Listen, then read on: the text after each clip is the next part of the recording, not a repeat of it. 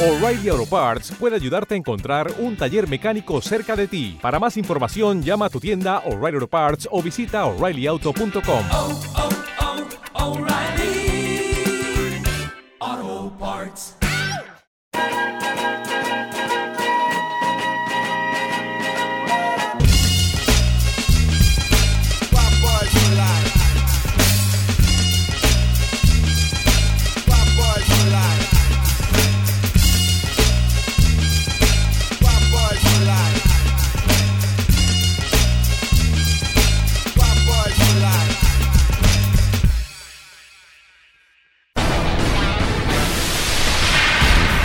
Aquí comienza un nuevo capítulo de Historia de la Música. Un repaso a la música de ayer. Historia de la Música, presentado y dirigido por Jaime Álvarez. Lo mejor de los 80 en Historia de la Música.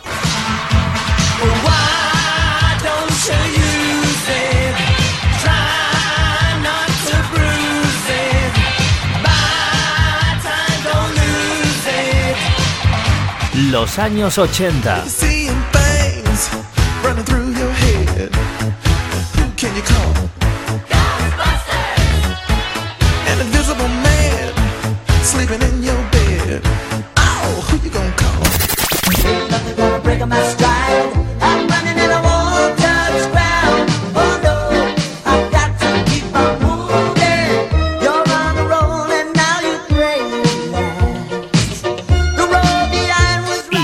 De la Música.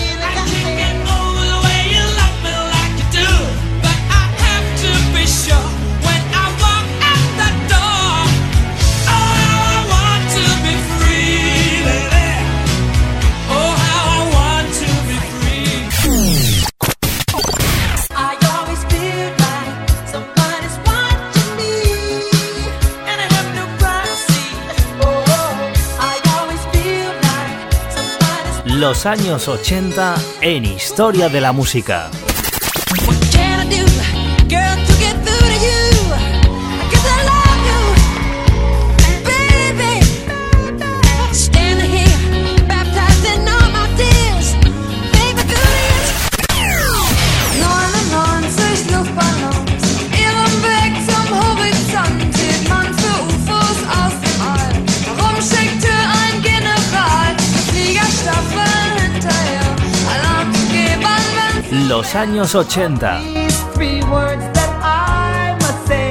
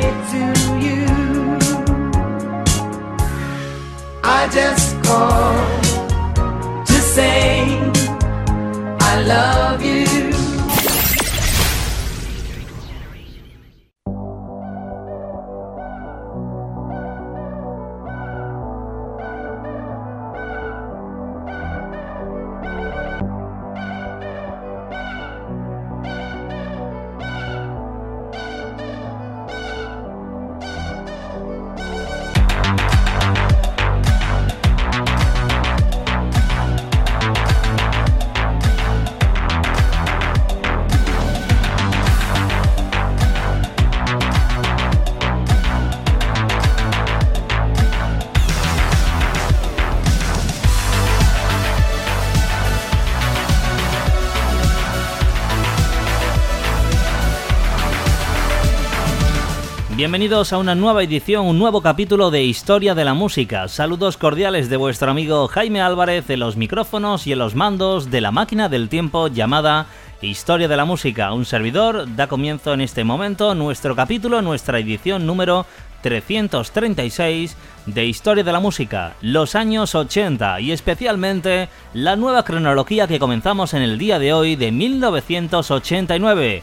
Es el momento de comenzar nuevo año en Historia de la Música, 1989. A las puertas del final de la década de los años 80 nos encontramos con este último año que vamos a recordar a lo largo de estas próximas semanas en Historia de la Música.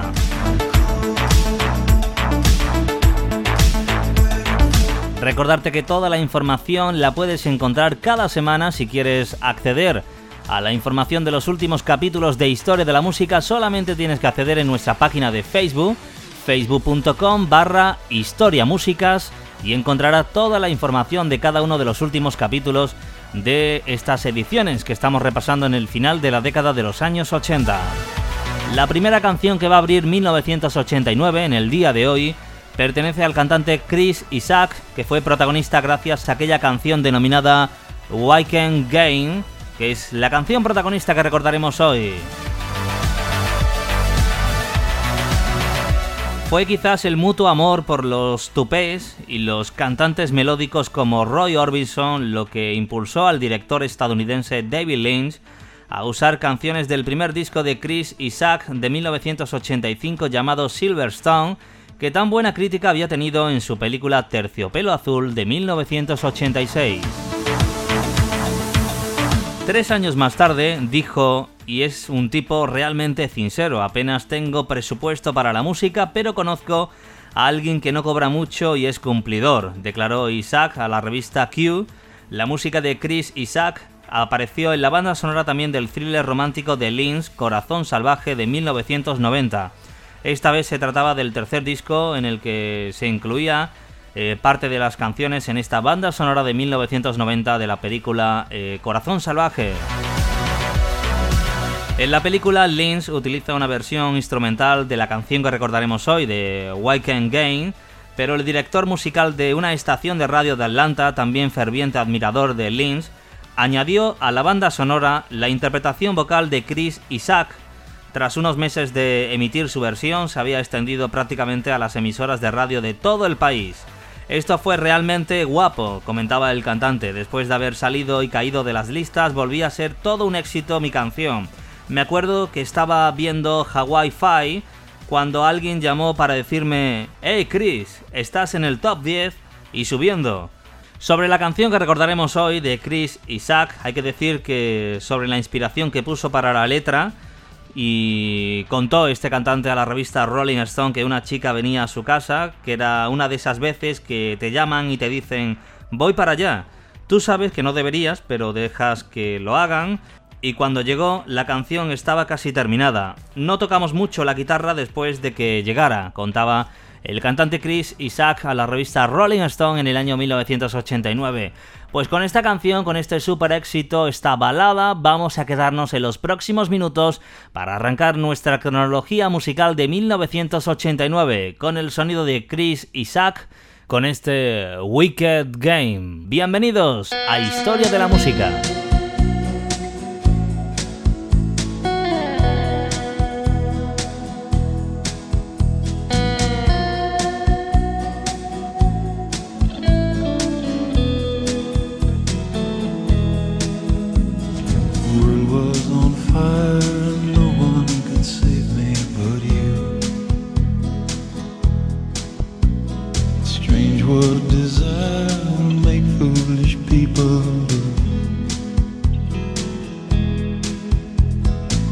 Never dreamed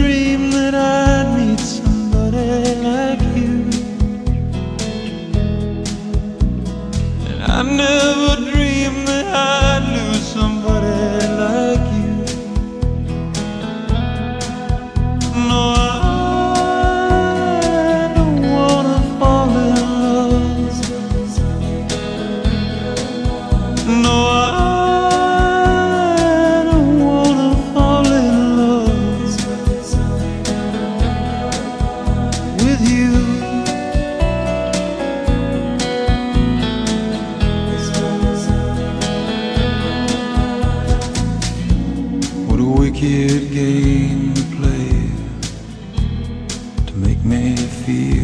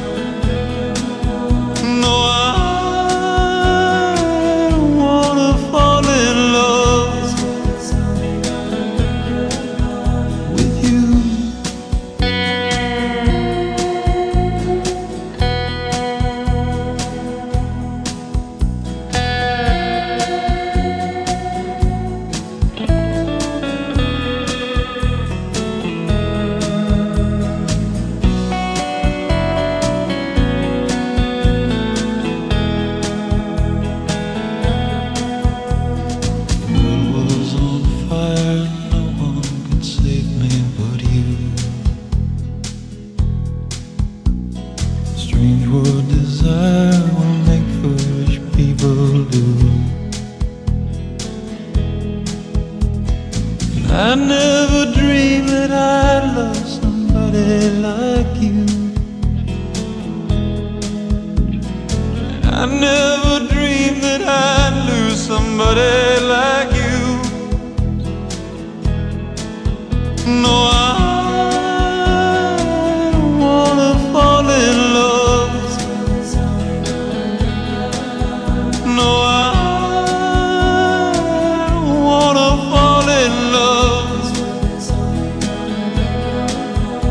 with you.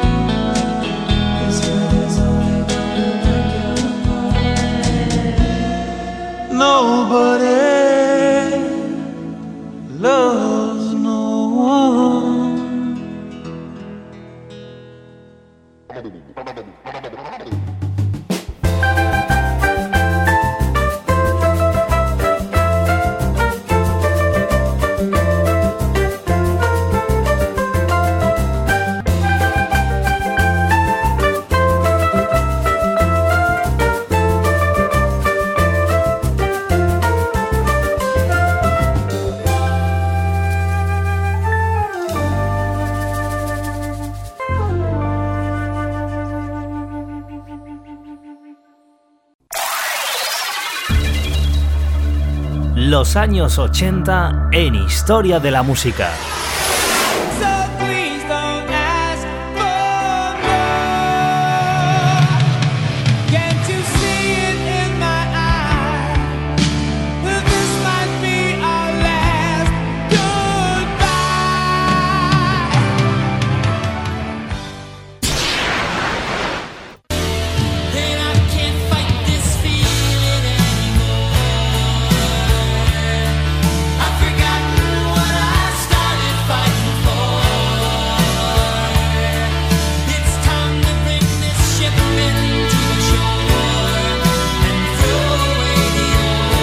Los años 80.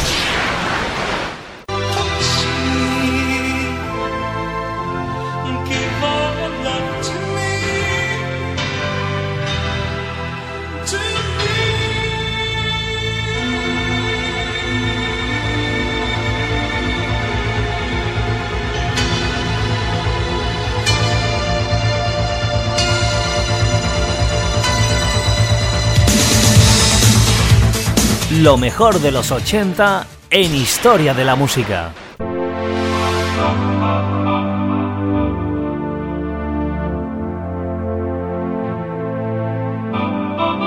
Let's dance in style, let's dance for a while. Heaven can wait, we're only watching the skies. Hoping for the best, but expecting the worst. Los años 80.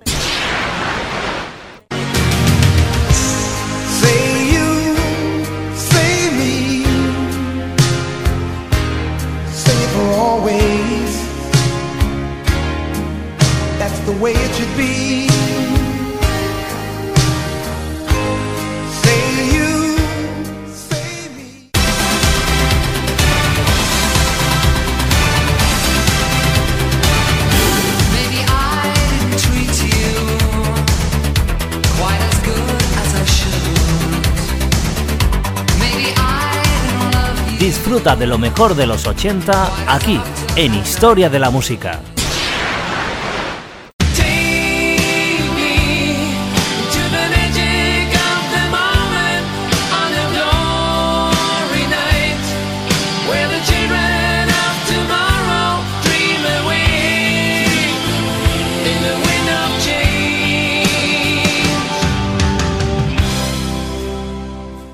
Estamos a punto de finalizar nuestro capítulo de hoy de Historia de la Música. Ya sabes, estamos comenzando en el día de hoy la cronología musical de 1989. Y la última canción es todo un número uno en la voz del grupo The Pets Mod.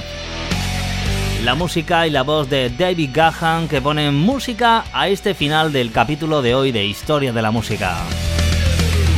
Nos vamos a trasladar hasta el séptimo álbum del grupo The Pets Mod, editado en 1989, llamado Violator.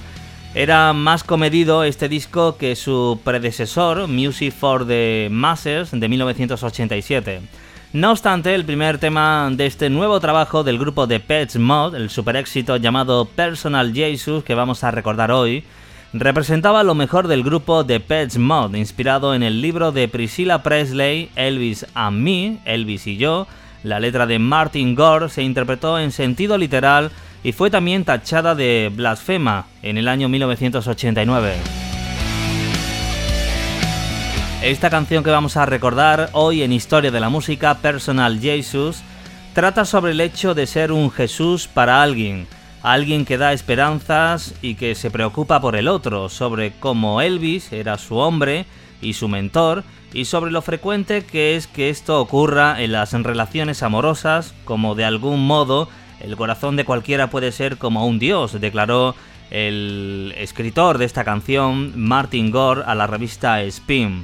Los más agudos comprendieron la ironía de esta canción, de este supuesto sabio, alguien que contesta a tu llamada y te convierte, y entendieron lo poco recomendable que es poner a alguien en un pedestal. Nadie es perfecto y esa no es una forma muy equilibrada de ver a nadie, ¿verdad? comentó el compositor de esta canción, Martin Gore. La canción tiene un aire convenientemente mesiánico gracias a su sonido industrial conseguido por el productor Flood y el teclista Alan Wilder que fusionaron el pop sintético con un rock más radiofónico. La voz de David Gahan, nada del otro mundo, se complementa con la predominante guitarra de Personal Jesus que se lanzó cuando el grupo de Pets Mod estaba cerca de dominar todo el panorama mundial de la música. La canción fue un auténtico bombazo que junto con Enjoy the Silence hizo del disco Violator el disco más importante de la carrera discográfica de The Pets Mod. Hay que decir sobre esta canción que Marilyn Manson y Johnny Cash hicieron versiones del tema y algunas décadas después sus seguidores todavía hablan con mucha veneración de la canción que hoy recordaremos para finalizar nuestro capítulo de historia de la música. Esto que ya suena de fondo es Personal Jesus de The Pets Mod. Hasta la próxima, que seguiremos recordando más canciones de 1989. Saludos cordiales de Jaime Álvarez, The Pets Mod.